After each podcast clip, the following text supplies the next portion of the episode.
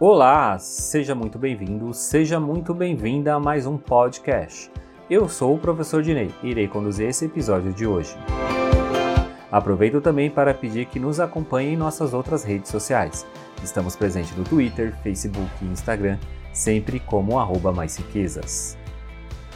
Semana passada, a B3, juntamente com o Tesouro Nacional, divulgaram uma redução da taxa de custódia referente ao Tesouro Selic, Quer saber o que mudou? Então fique por aqui que daqui a pouco a gente irá contar.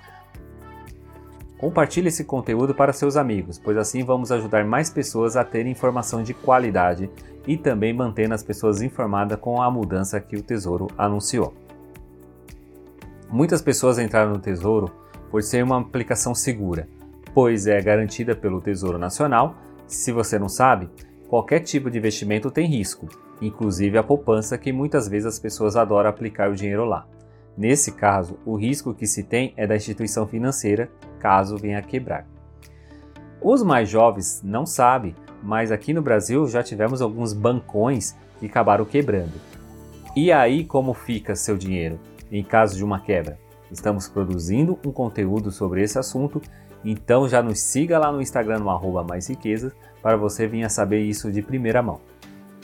Então, Tesouro Direto tem vários títulos que o governo lança para pagar suas dívidas, ou seja, o governo vende ao mercado esses títulos pegando um empréstimo do investidor. Promete uma taxa de retorno para que você possa acreditar nesse título e depois, de um certo prazo pré-estabelecido, você venha receber o seu dinheiro de volta corrigido conforme as particularidades de cada título. E um título do Tesouro que estava perdendo interessados, principalmente no Tesouro Selic, por causa de dois detalhes. Um deles é que a gente está vendo a nossa taxa Selic cair gradativamente. Já saímos de dois dígitos e agora estamos em 2,25% ao ano. Só que por outro lado, quem compra o título do Tesouro Selic, que remunera basicamente a taxa Selic, menos uma outra taxa que estava começando a perder para outros investimentos privados que pagasse pelo menos 100% do CDI. Essa outra taxa é a cobrança que a B3 faz sobre a custódia desse título. Ela já foi 0,3 e passou para 0,25, e isso já fazia o título render aproximadamente 2% ao ano. E isso acabava não sendo muito atrativo para muitos investidores. Então a B3, juntamente com o Tesouro Nacional, resolveram zerar essa taxa para os investidores do Tesouro Selic, limitando até 10 mil reais. Ou seja, até esse valor não será cobrado nenhuma taxa. Agora, o que ultrapassar os 10 mil será cobrado normalmente a taxa de 0,25. Vamos supor que você tenha 15 mil aplicado no Tesouro Selic. Os 10 mil estará isento, só será cobrado 0,25 em cima dos 5 mil. Segundo o próprio Tesouro, essa medida irá beneficiar cerca de 53% dos investidores, e essa mudança passa a valer a partir de agosto.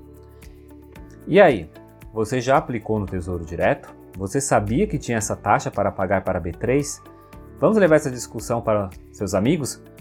Ou então nas outras redes sociais? Vamos compartilhar esse conteúdo.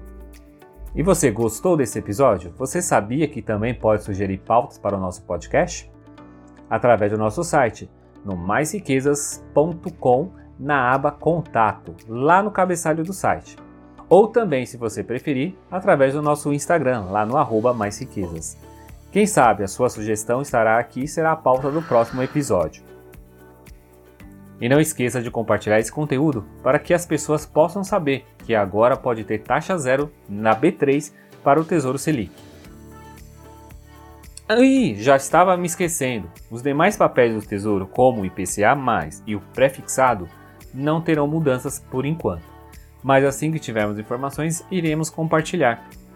E nos siga lá no Instagram, barra mais riquezas, para ficar bem informado assim que tiver qualquer informação, a gente vai divulgar primeiramente lá. Vamos ficando por aqui, até o próximo episódio, porque eu fui!